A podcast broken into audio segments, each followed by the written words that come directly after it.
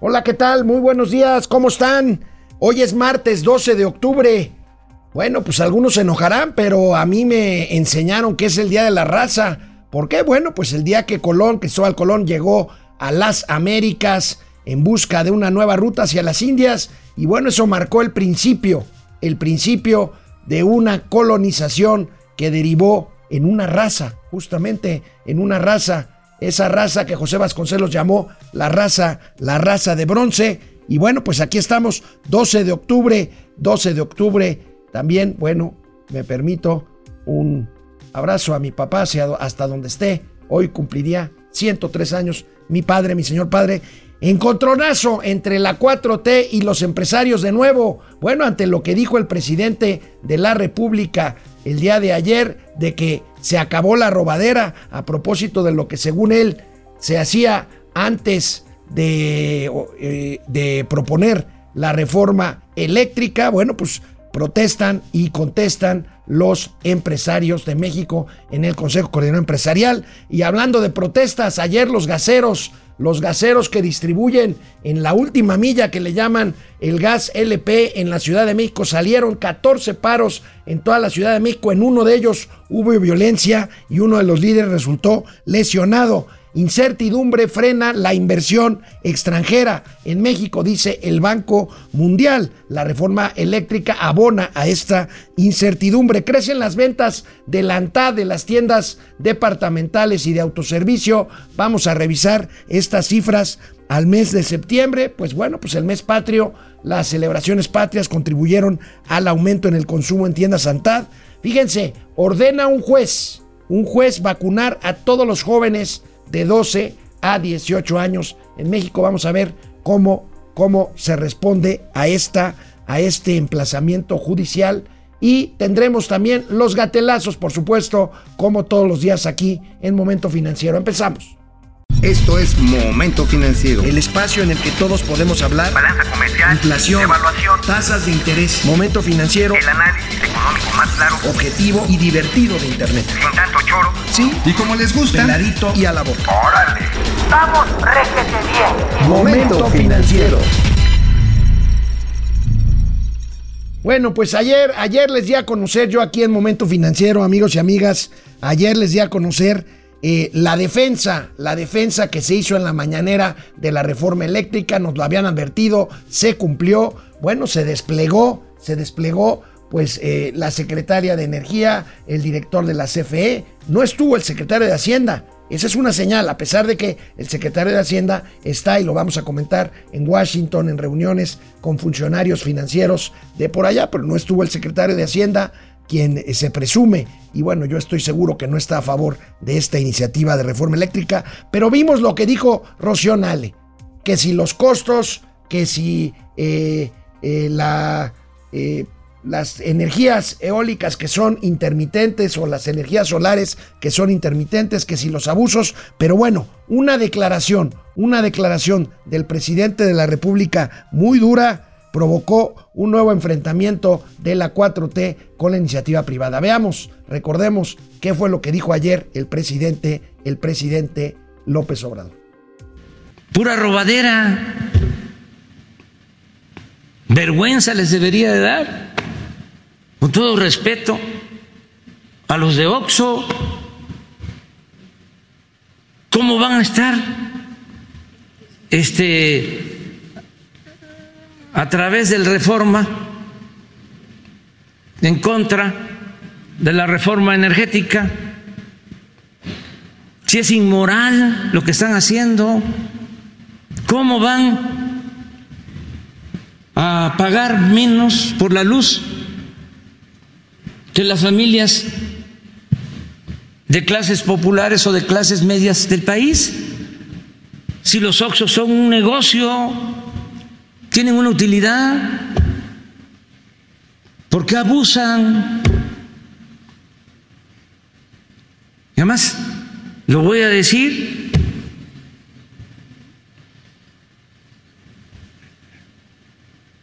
el año pasado les cobramos 10 mil millones de pesos de impuestos que no querían pagar. y que debían. Y ese es su enojo.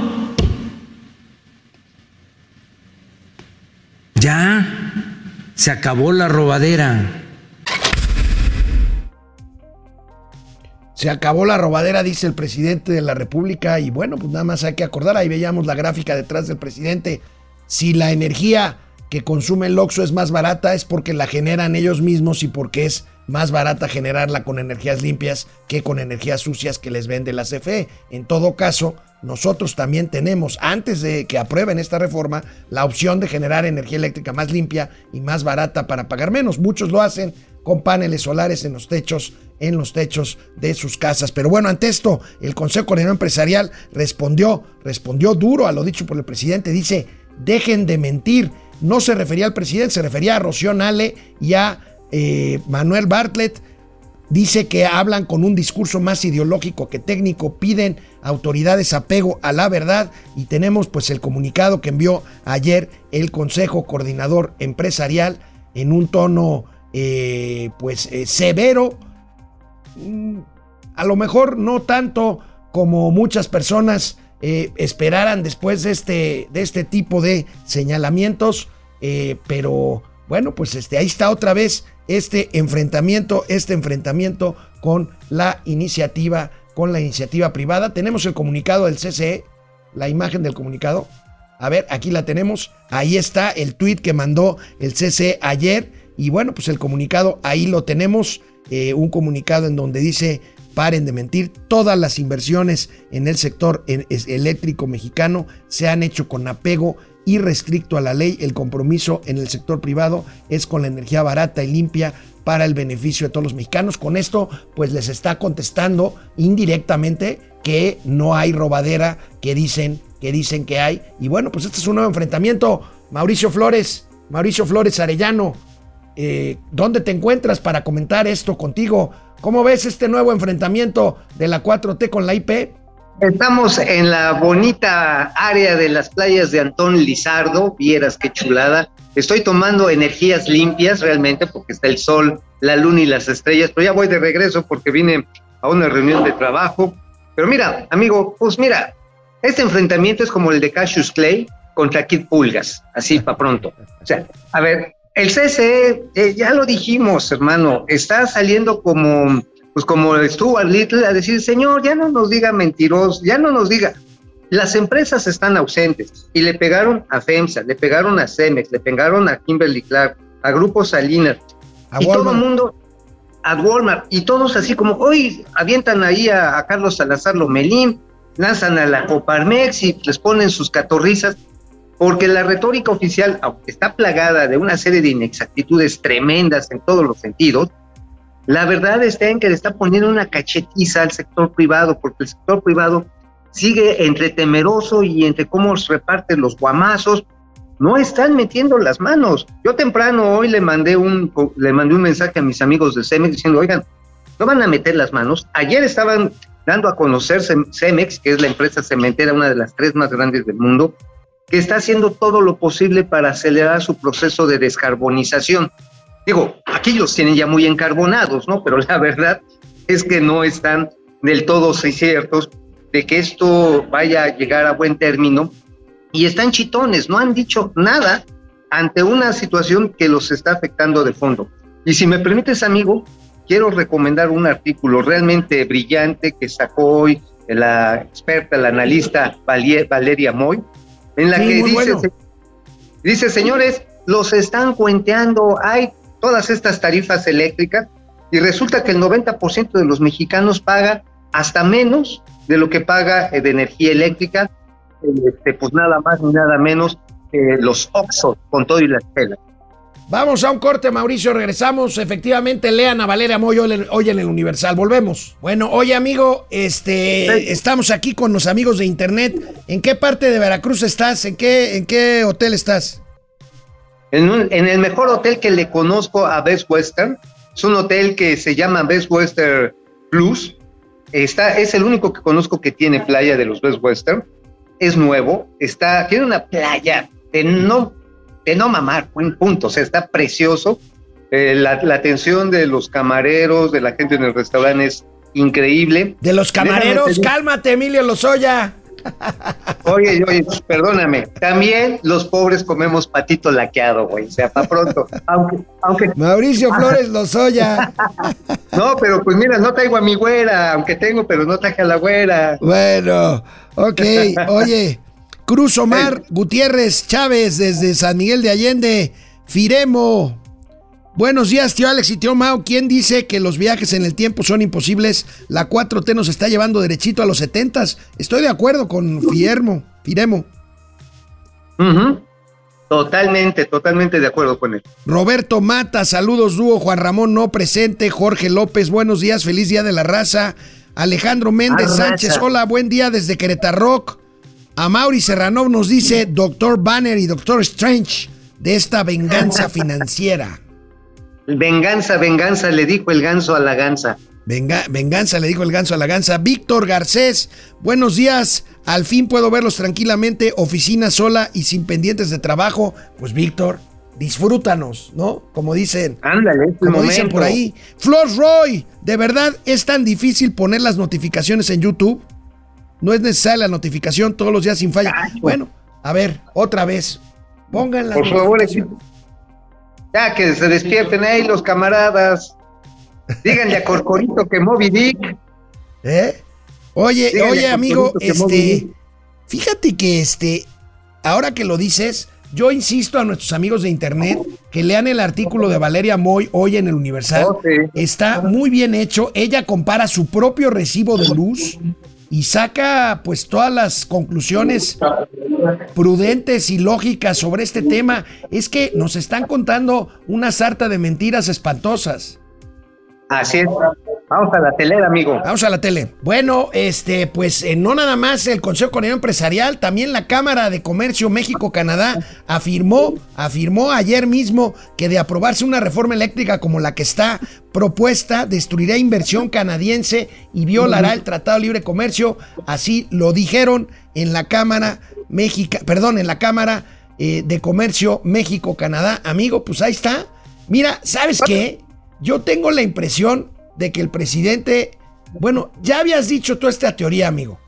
Pero bueno, yo la digo de otra forma. claro. El presidente, A ver, tú, dila, tú el dímela como quieras. el presidente está, está estirando la liga para romper las alianzas de sus enemigos políticos y la reforma Claro. eléctrica al final del día le vale, le vale un pepino. Mira, vamos a ver todavía qué va a pasar en España, que por cierto les voy anunciando a todos los amigos de Momento Financiero que me voy a dar una vuelta a la madre patria, y que, les, y que voy incluso a, la, a donde está la calavera de Cristóbal Colón, porque vivo se lo llevaron de Paseo de la Reforma, vivo lo queremos. Este, pero falta ver qué va a decir España, qué va a decir Estados Unidos mismos, que ya sabemos hay apretones cada vez más intensos. Pero a ver, viejo, yo nada más quiero poner esto en claro. Otra vez, si las chelas tienen hoy un precio X, pongamos 20 pesos una, una ultra, 50 pesos, 55 pesos una guama, ¿qué va a pasar el momento en el que suba la tarifa eléctrica? Porque el presidente dice, no, es que no deben de pagar unos 50, deben de pagar lo que paga toda la perrada en México.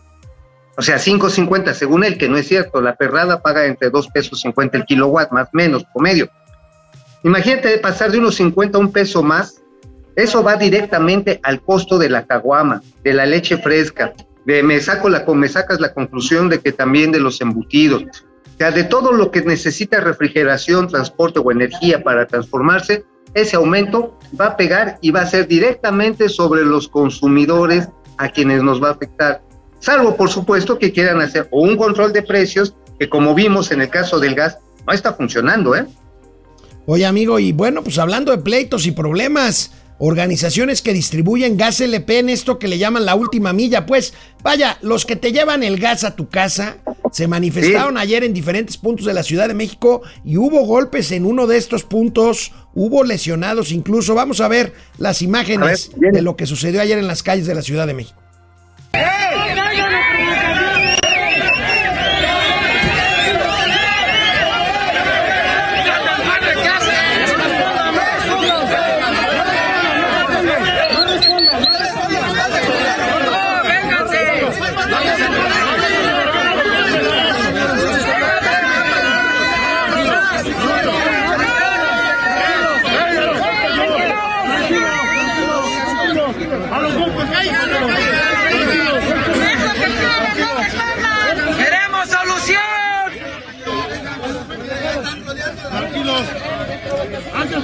Demás pipas entonces, así todas, no van a tener tantas. A ver, señores, con calma, no vamos a caer en provocación. Amigo, Uy, uy. estos hombres y mujeres gaseros lo que quieren es que les respeten un margen de utilidad, ¿no? Pues mira, el tema del gas y con esto saco la conclusión de que establecer controles de precios, pues simple y sencillamente desestructura cualquier eh, contabilidad y sobre todo de estos hombres camión que son finalmente pequeños empresarios que tienen el costo del camión, tienen el costo del machetero, tienen el costo de las refacciones del camión. Incluso eso mismo pasa para las empresas medianas o grandes de, de combustible. Nada más que estas, las grandes, pues, tienen economías de escala que les permite enfrentar esta situación. Y sin embargo, incluso las grandes tienen el problema de pagar la nómina y generar utilidades y de esas utilidades pagar impuestos. O sea, estamos ante un modo de proceder contra los distribuidores para tratar de someter el crecimiento del precio del gas a nivel internacional a costa de, de la calidad de vida de los que están ahí repartiendo del gas de, de esquina en esquina, de, ba- de barrio en barrio. Ahora, estás poniendo en riesgo también la distribución. Estás hablando de. va- Vamos Claro. a ver algunos números que tiene aquí eh, nuestros amigos del financiero. Estamos hablando de 35 mil rutas de reparto de distribuidores de gas LP que existen en todo el país. Aquí estamos hablando de un problema en la Ciudad de México, pero aquí son varios cientos de rutas, más bien varios miles de rutas y 4 mil, eh, 4.7 mil, 4.700 estaciones de servicio de gas LP y 1.292 plantas de distribución que operan en el país. El problema ahorita está focalizado en la Ciudad de México, pero si no lo resuelven, el peligro es que esto se extienda hacia otras ciudades de la República, Mauricio. Bueno, en la Ciudad de México, de alguna manera, el asunto es el único lugar donde está trabajando gas del bienestar. A ser sinceros, solamente en, este, en, Iztapalandia y en Azcapolán. Son los únicos lugares donde está funcionando gas del bienestar. Ahí es donde está focalizada parte de la, de la bronca, pero al mismo tiempo el hecho de que se trate de establecer un precio sobre el cual no puedan rebasar te repito, las empresas grandes pueden hacer maromas, pueden hacer estrategias y a lo mejor medio la libran, a lo mejor. Pero las pequeñas y los hombres camión no la están librando y ese es el tipo de personas que están protestando. No es la familia Zaragoza, no es la familia de Angélica Fuentes, no. Estos son los choferes que, repito, van en esa cantidad de rutas a llevar el combustible a casi, casi, casi, casi todos los hogares del país. Pero el presidente dice que eh, el gas bienestar ya cumplió con su objetivo en Iztapalapa, asegura que, que, le pregunten a las familias y que todo está bien. Ya sabes, mano, no se le da, no se le da la autocrítica al señor presidente, amigo. No, ¿para qué? ¿Para qué? La autocrítica es un, es, eh, ¿cómo decirte? Es un lujo burgués, igual que la lectura que debe de ser combatido. Porque lo que yo digo es como que mis chicharrones truenan y mi palabra es la ley. Oye, amigo, y con todas estas cuestiones de la ley energética o eléctrica y con el tema del control de precios del gas, pues el Banco Mundial insiste, insiste en un reporte, en un reporte que fíjate que consiguió y desmenuzó nuestra amiga Yolanda Morales del Economista, que es muy buena reportera de este tipo de temas eh, internacionales. El Banco Mundial insiste claramente que la incertidumbre de políticas públicas mexicanas frena la inversión extranjera en México. Aquí tenemos la información de Yolanda Morales de El Economista. Y bueno, pues eh, si bien eh, se mantiene un saldo y cierto eh, flujo, podríamos decir, no más que flujo, saldo de la inversión extranjera, pues básicamente estamos hablando de que se trata de reinversiones y no necesariamente de nuevos flujos. Aquí, aquí tienes la nota, incertidumbre en políticas públicas frena inversión extranjera directa. De los 22.700 millones de dólares de inversión extranjera que llegaron el año pasado al país, 60%, fíjate, fueron reinversiones y solo el resto, 9.080 millones de dólares, fueron nuevas inversiones. Ahí tenemos la gráfica donde pues se ve esta, esta caída, amigo. Y bueno, lo que hemos visto con los últimos reportes ya de Banco de México sobre inversión extranjera, lo que ya estamos viendo ya no como, como saldos, sino como flujos, lo que estamos viendo con Banco de México es, que esta tendencia está creciendo. Si me, ahora sí que no quiero adelantar vísperas, pero estoy casi seguro que para el próximo reporte estaremos hablando que las reinversiones ya son el 65% del total de inversión extranjera, es decir, limpian la planta, meten una nueva maquinaria, le echan pintura a los baños, alguna cosa así por el estilo, pero nuevas líneas de producción se están agregando con menos intensidad que lo que pudiera haberse hecho en plena recuperación. Pues amigo, reporte del Banco Mundial y mientras tanto el secretario de Hacienda y Crédito Público, yo creo que para no estar ayer en eh, la defensa ultranza de la reforma eléctrica se fue a Washington y está reunido con el jefe de gobernadores de la Junta de Gobernadores del Banco Mundial y el Fondo Monetario Internacional, el señor David Malpas. Yo tengo información y ahorita regresamos a comentarlo de la posición del secretario de Hacienda sobre la reforma eléctrica. Es muy importante hablarlo. Volvemos. Regresamos a internet, querido Mau. Oye, ¿cómo estás? ¿Y por qué está, y por qué estás en Veracruz? O sea, ¿te vas a ir en barco a España o qué? Jolines, vamos a partir desde aquí. No, lo que pasa es que vine a ver a los amigos de Griver. Eh, ¿Te acuerdas que entrevistamos a Edgar López hace como un mes? Sí. Ajá, este, de que con el proyecto que tienen para la exportación de productos agropecuarios que se producen en el sur de México, básicamente en Chiapas, para subirlos hasta Long Beach o puertos que estén menos saturados, porque precisamente Long Beach en estos momentos, bueno, lo vimos, hay como 60 barcos que no logran entrar y los productos mexicanos frescos tienen una gran oportunidad en los puertos laterales que se están abriendo en esa zona. A eso vine, mi estimado. Bueno, Jacob Frías dice, buenos días, tío Alex, el tío Mao aún está en el Torito. Dante Delgado, saludos a los hitos Alex y Mau. Eh, Carlos Santoyo presente. Paco García. El día de ayer el presidente y su secretaria de Energía salieron a mentir en forma infame sobre la reforma eléctrica que se mandó al Congreso. ¿Sabes qué, Paco? Estoy de acuerdo contigo. Sí, es una pena, pero lamentablemente están buscando cabezas de turco sobre las cuales echarle la culpa de que nos arrebataron la energía y que está tan cara. Oye, amigo, Ahí nomás se lo digo y se los dejo a los cuates chairos, a los chaires. 78% de la energía en este país, 78% está controlada, generada por la Comisión Federal de Electricidad, ya sea directa o de manera indirecta. 78% y controla al 100% sobre la red de transmisión, así que no mamá.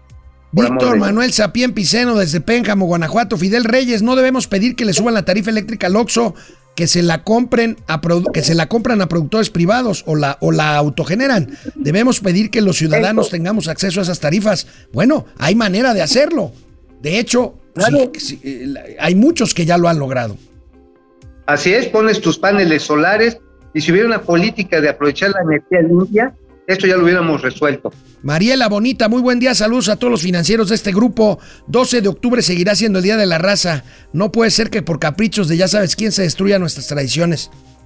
Pues sí. Pues sí, pues sí, somos producto del mestizaje, nos guste o no nos guste. Incluso el apellido Sheinbaum no lo encuentro en el, en el diccionario nahuatlaco de lenguas. Bueno, pues vamos a la tele de regreso, amigo. Oye, amigo, el secretario de Hacienda, muchos esperaban verlo defendiendo ahí eh, ayer en Palacio Nacional la reforma eléctrica no estuvo, se fue a Washington. Vaya, yo eh, estimo, más bien, yo sé que el secretario de Hacienda, pues más bien está haciendo la de mutis porque él no está de acuerdo con una reforma que, insisto, yo tengo la impresión de que el presidente la está usando como un ariete político, pero que finalmente esta reforma, y el presidente lo sabe, no va a pasar por el Congreso.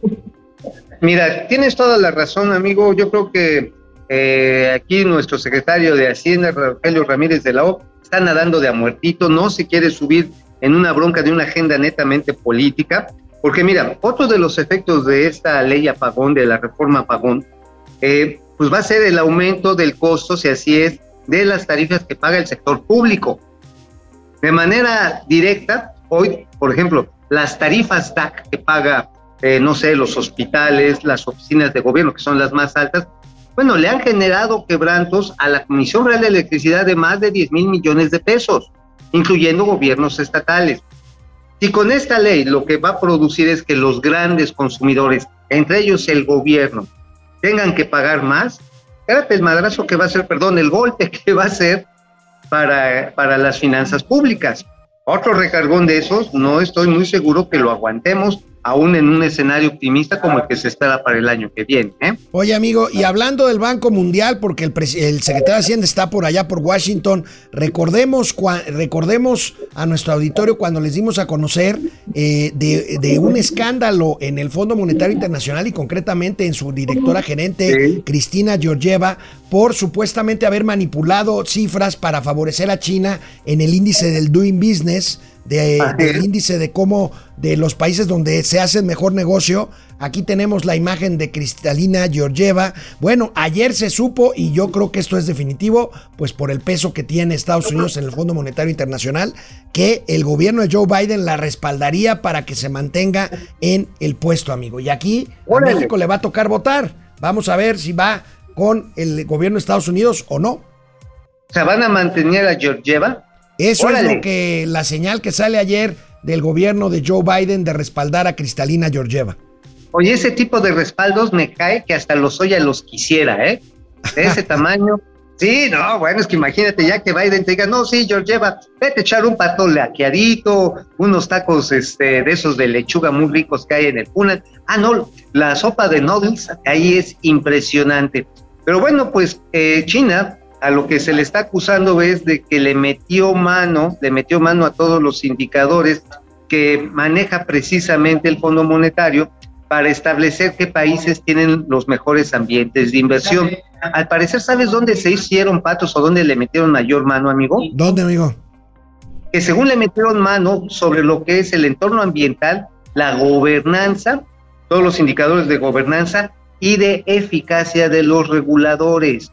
O sea que no es un gobierno ni tan eficaz ni tan transparente y que le está valiendo tres cornetas. No lo eh, es. No lo es. Bueno, amigo, vamos no, a ver no. qué deciden 24 países que son miembros del Consejo del Fondo Monetario Internacional, entre ellos México, sobre esto. Pero bueno, ya Joe Biden ya mandó su línea, ya Estados Unidos dice, nosotros apoyamos a Cristalina Georgieva. Vamos a ver, vamos a ver en qué, en qué para esto. Pero amigo, con motivo de las celebraciones patrias en septiembre, fíjate que subieron las ventas del ANTAD, de la Asociación Nacional de Tiendas de ¿Sí? Autoservicio y Departamentales. Es una buena noticia, ¿no lo crees? Muy buena noticia, creo que subieron arriba de ya a dos dígitos, ¿no? Vamos a ver la nota, ahí la tenemos, 10% efectivamente en septiembre por fiestas patrias. Se trata del mejor dígito para un noveno mes del año desde que se tiene registro, amigo.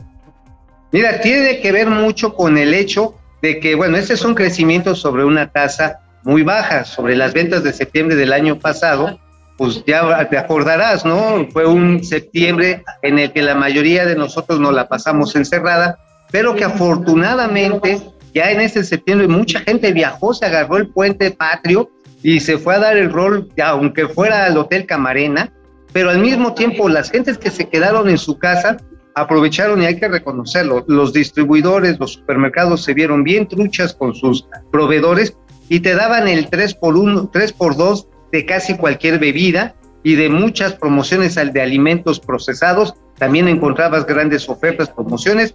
Ahí está, el resultado de una buena estrategia comercial. Oye, amigo, pero si vemos el, la gráfica que les pido que nos pongan otra vez, independientemente de la baja capacidad de, de comparación con el año pasado, pues para ser mes de septiembre, comparado con todos los años, por lo menos desde 2011, se ve muy buena cifra, 10% real, 10% nominal, 3.9% real. Yo creo que es una buena noticia y tienes razón, pues tiene que ver con que muchos se pusieron las pilas en septiembre para celebrar las fiestas, las fiestas patrias.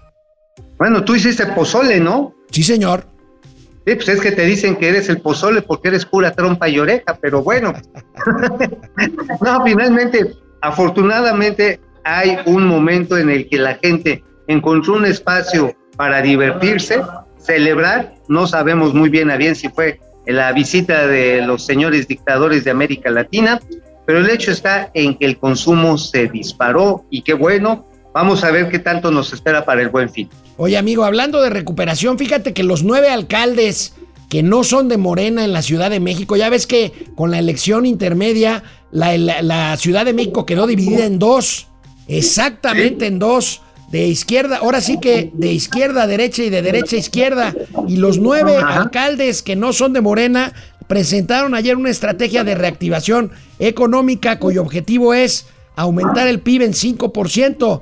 ¿Cómo le van a hacer? Uno de los ejes a impulsar consiste en agilizar los trámites para la creación de empresas con la finalidad de que haya más emprendedores y unidades que generen empleos. Pues esto es político, amigo, pero pues es una nota interesante. Ve el mapa, cómo se ve claramente dividido en dos, como si fuera la Berlín de la posguerra mundial. No, no, no. No es para tanto. Ese es el muro de Pekín. El muro de perdón. Pekín.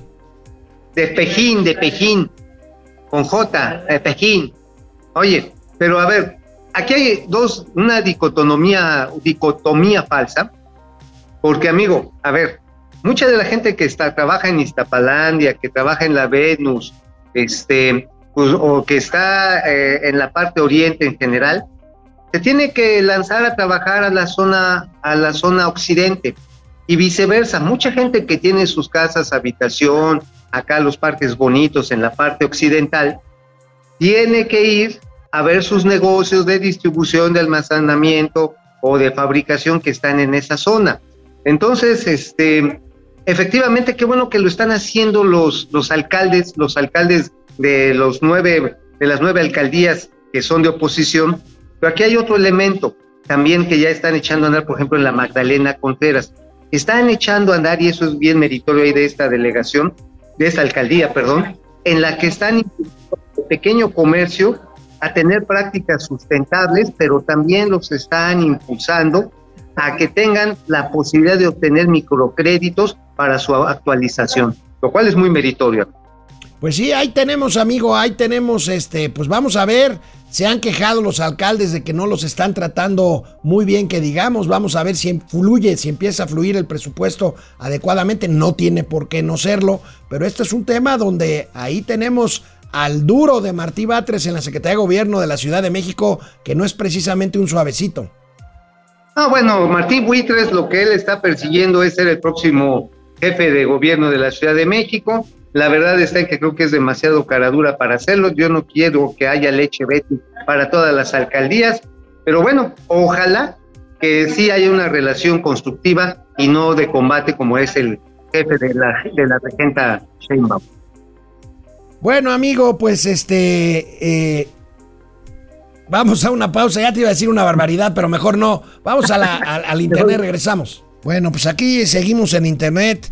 Luis Chávez dice: Saludos, maestro Alex, desde Tierra Santa, Tijuana la Bella. Ah, Chihuahua. Órale. ¿Le dicen Tierra Santa, Tijuana. Tijuana? ¿No sabía? Sí, sí es Tierra Santa, porque el que no está muerto está en el cielo.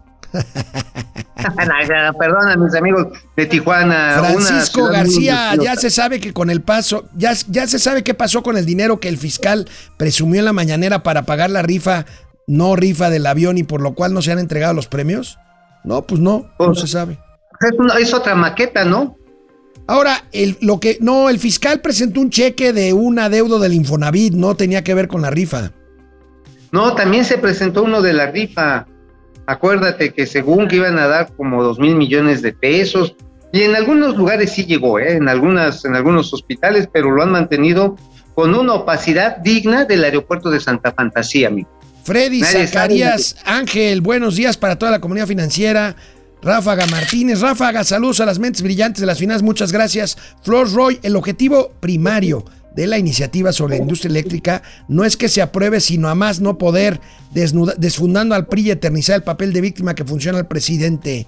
Bueno, sonó Oye. la caja registradora, amigo Enrique Ajá. Herdes, 50 pesos.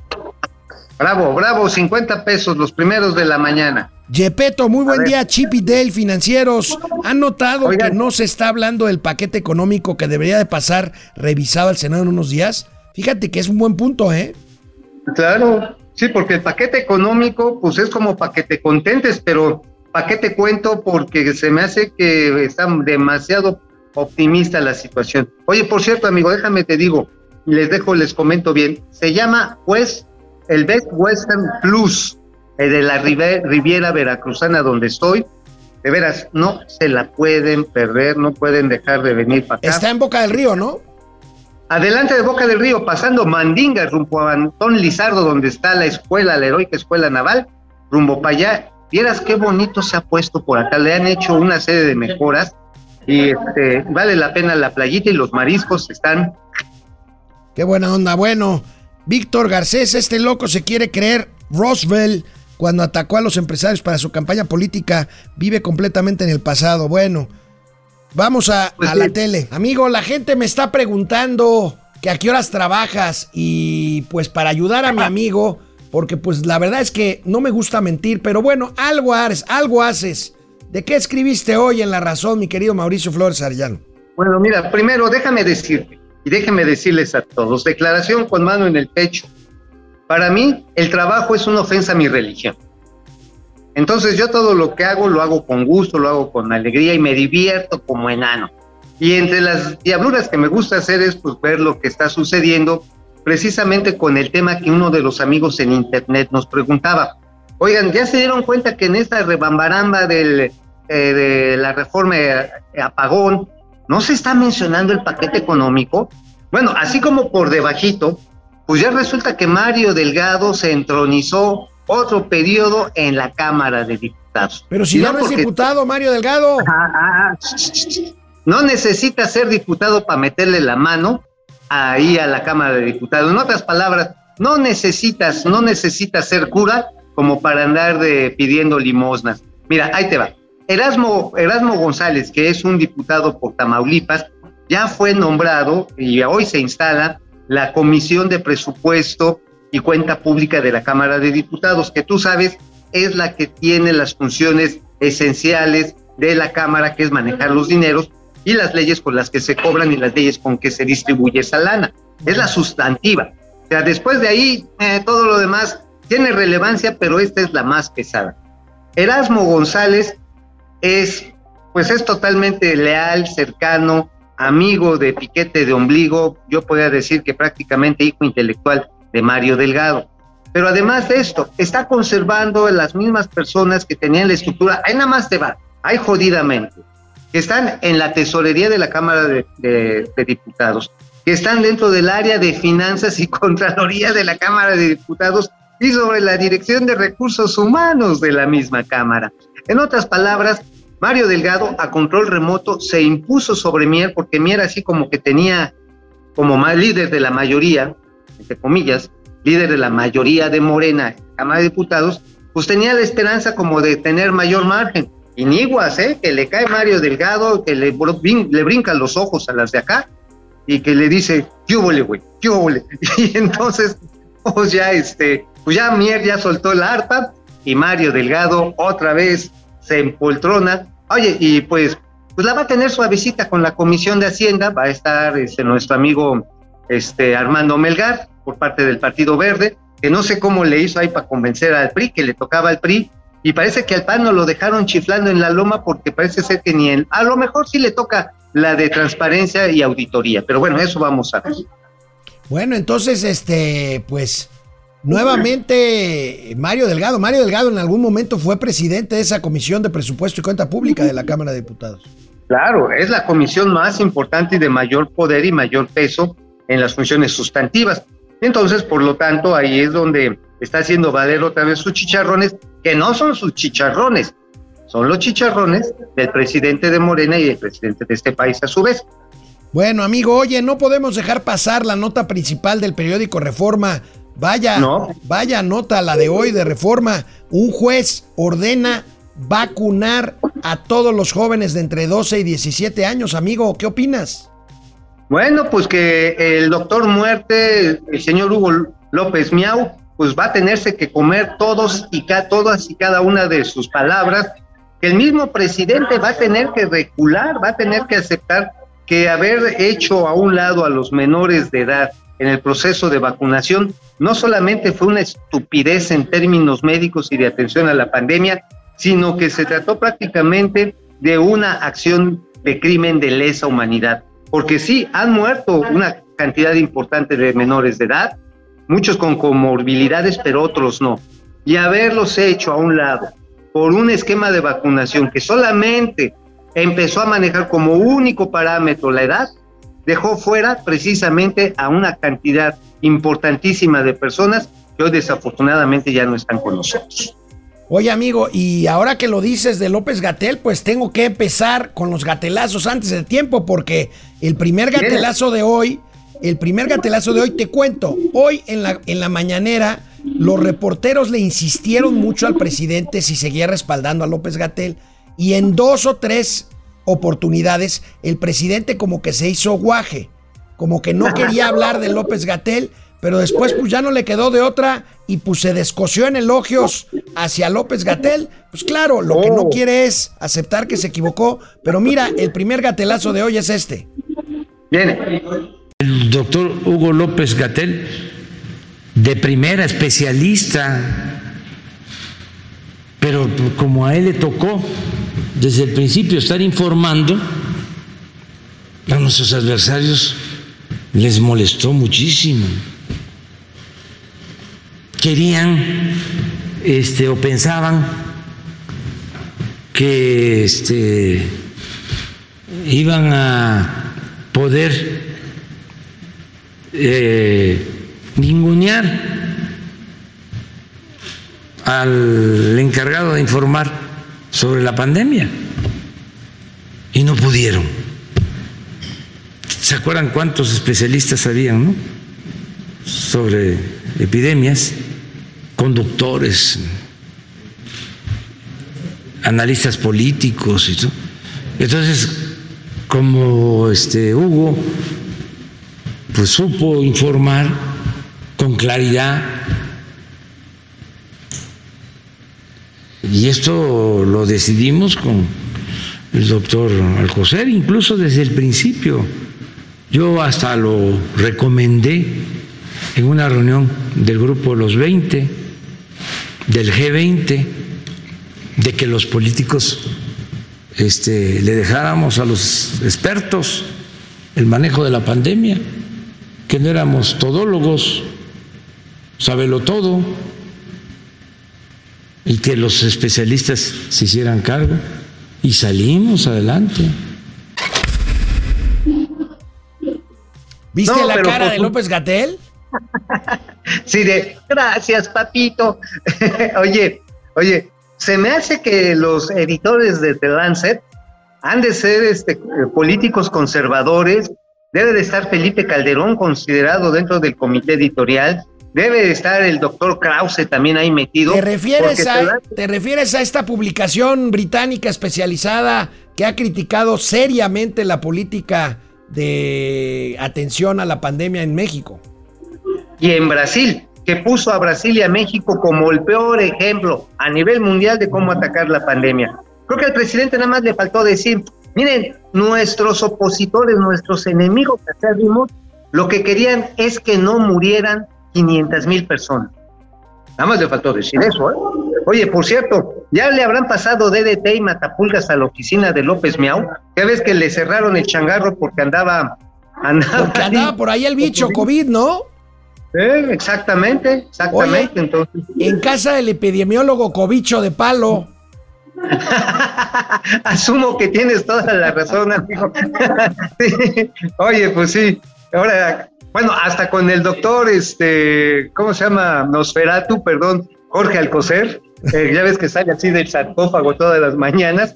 Pues también le tuvieron que echar DDT, matapulgas y cloro porque ya se le estaban empiojando las vendas, Carlos. ¿Qué onda? Oye, amigo, pero qué lamentable que el presidente, pues, eh, pues no acepte una autocrítica. No, no la haga, pues, Ni no la va a hacer. No lo va a hacer nunca. A ver, él, se, él cree la superioridad moral que lo, que lo acompaña y en esa medida es imposible de enmendar el camino aunque la hayas regado de cabo a rabo. Bueno, canal 76 de Easy, canal 168 de Total Play. Estamos transmitiendo Momento Financiero, Economía, Negocios y Finanzas para que todo el mundo Hasta los empiojados. le entiendan. Regresamos. Lía San Ciprián está aquí con nosotros. Buenos días. Fíjate, a Mauri Serrano se avienta otra buenísima, amigo. A ver, Eso de ya se acabó la robadera es porque Morena ya se acabó el presupuesto. ya se lo reventaron, neta, ¿eh? ¿Eh? Así como globito de cumpleaños. Armando de los Santos, se acabó la robadera, solo se tolera la de sus secuaces de la 4T. Este, Marielita, Hugo supo mentir, minimizar riesgos, lamer botas y demás. Bueno, pues sí, a ver, hay otra cayó aportación. cayó. Sonó, sonó la campanita de la caja registradora. Alan Castellanos. Alan. 500 pesos. Alan Castellanos, querido Alan. Muchas gracias, Alan. Oye, ya Ba- salieron para las guamas. Arturo Barrera, otro fraude protegido. Oye, ¿cuál es el crecimiento del PIB de este año al mes de octubre? Dice Eduardo García Gutiérrez. Todavía no tenemos cifras. El IGAE creo que nos hablaba de un crecimiento de, de cerca del 3%, ¿no?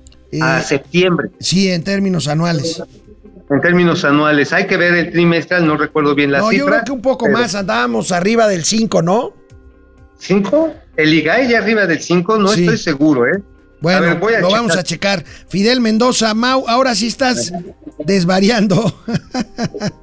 Fidel. Reyes, el muro de insurgentes, tema delegados. El muro de insurgentes, sí, sí, sí. El muro de insurgentes entre Oriente y Poniente. Fidel Reyes Morales, ¿para cuándo toma posición Arturo Herrera como gobernador del Banco de México? Lo tienen que proponer y lo tiene que avalar el Senado. Si esto sucede, entrará en vigor su función como gobernador del Banco de México el 1 de enero de 2022. Así es. Arturo Barrera, el secretario de Hacienda es un fraude, todo el mundo esperaba mucho de él y lo que sucede es que AMLO ya lo domó, amenazó. No creo, ¿eh? Yo creo que... No sé, ¿qué piensas, amigo? Mira, yo creo que está siendo prudente, no se está metiendo en los rieles en- a los que no lo invitaron, pero que tiene que irse con cuidado. Amigo, rápidamente, el IGAE al mes de julio tiene un crecimiento acumulado respecto al, más, más bien del mes al mes anterior, del año anterior, 7.7%. Ah, pero ese es Sin mes con mes. Ajá, sí, pero acumulado respecto al mes previo solamente es el 0.5%. Ok, bueno, vamos a la tele a seguir con los gatelazos. Bueno, amigo, y seguimos con los gatelazos. Ayer se volvieron a juntar, Maravilla. se volvieron a juntar en el Senado Ricardo Monreal y Marcelo Ebrar, dos presidenciables juntos. Les preguntaron Oh. sobre el tema de la foto que Lourdes Mendoza le sacó a Emilio Lozoya Austin. Fíjate el lenguaje no verbal de. Ricardo Monreal en, esta, en este video, amigo. A ver, Bueno, cuando, se- cuando sean los tiempos y los momentos para eso, si es el caso, pues lo diremos, ¿no? Hoy no es, no ha sido objeto de esta reunión y pues yo creo que todavía, como bien ha dicho el senador Monreal, falta, falta tiempo. Falta tiempo, pero eh, para ustedes no sería importante entonces que hubiera piso No, parejo. siempre, claro que sí, no es otra cosa.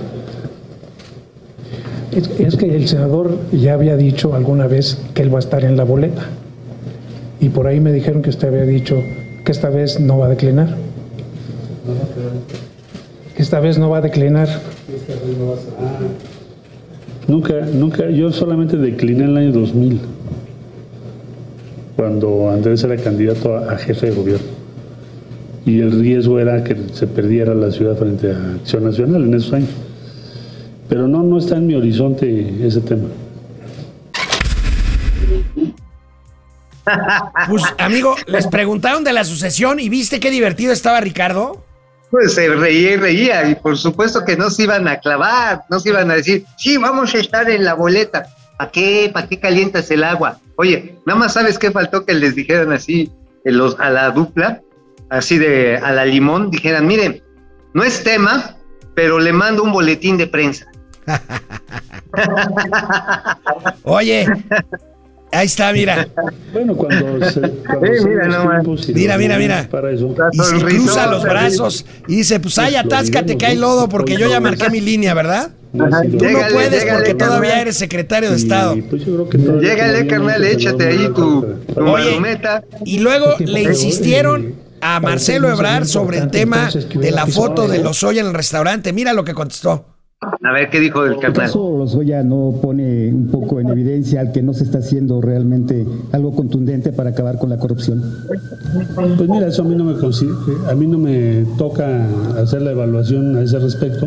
Desde luego que es muy chocante ver esa imagen, por no decir peor. Pero eh, a nivel internacional lo que cuenta es el reconocimiento al presidente y a su gobierno en la lucha contra la corrupción. Oye, No, es bueno, muy chocante, pues mira. pero en el mundo quieren a López Obrador. Ajá, sí, ahora sí que. Miren, ¿ya vieron que va pasando por allá la mamá de Mickey Mouse? O sea, nada más le faltó decir eso, porque se la está ahora sí rifando. Dijo, a ver, pero dice, me pareció chocante, pero algo peor que no voy a decir. ¿Qué sería peor que chocante? Que quema mucho el sol, que qué mamada esos consejos, que este, que, que quema mucho el sol ahí en el Hunan. ¿Qué iba a decir el carnal que se le atoró y ya no pudo aventarse? Oye, amigo, adivina a quién se llevaron los militares a conocer el aeropuerto de Santa Fantasía. Les dieron un tour, les pusieron un chalequito guinda, así como si fueran servidores de la nación, y los pusieron a, grabar un video para. ¿A quién es? ¿Ahora para, quién es? Para decir que qué bonito, que qué guapo aeropuerto, que qué maravilla de obra, que qué barbaridad. ¿A quién es? A los consejeros del INAI, del Instituto Nacional de Acceso a la Información y Transparencia. Ah, Qué lamentable órale. gatelazo. Mira nada más esto. A ver, bien, viene bien.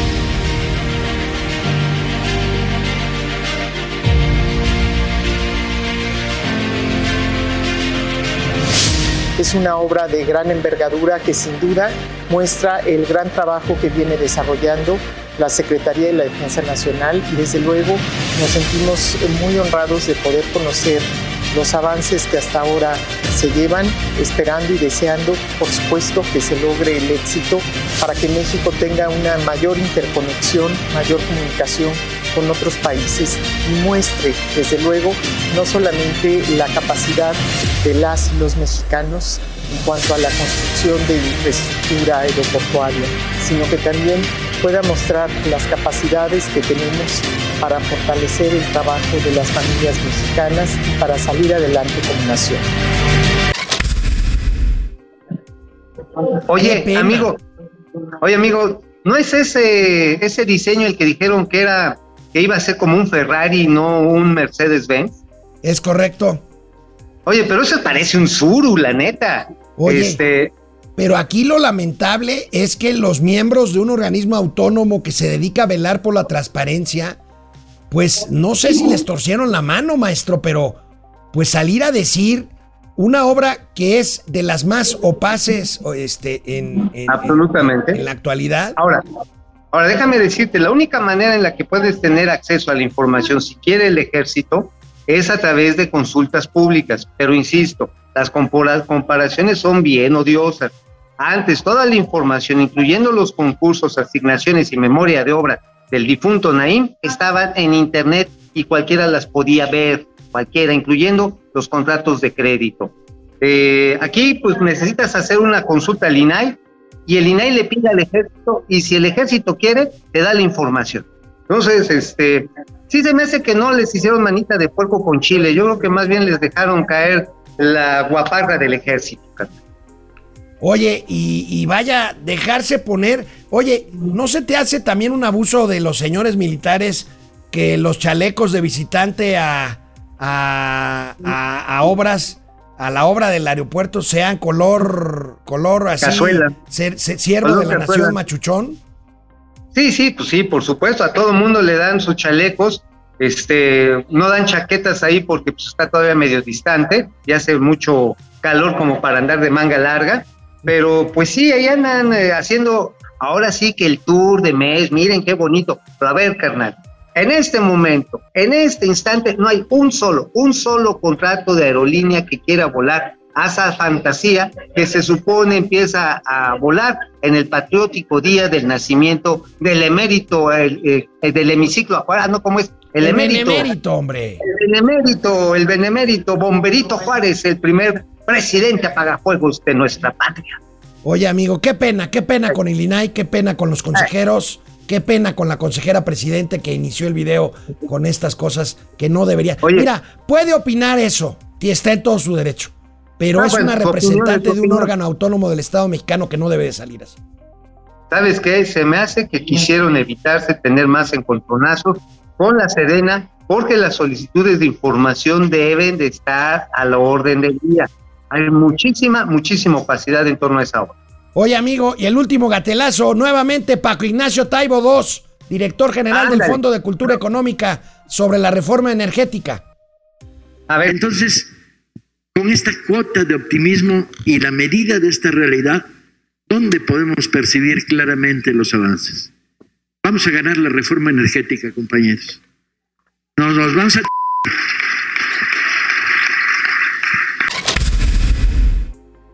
Nos los vamos Otro a doblón. chingar.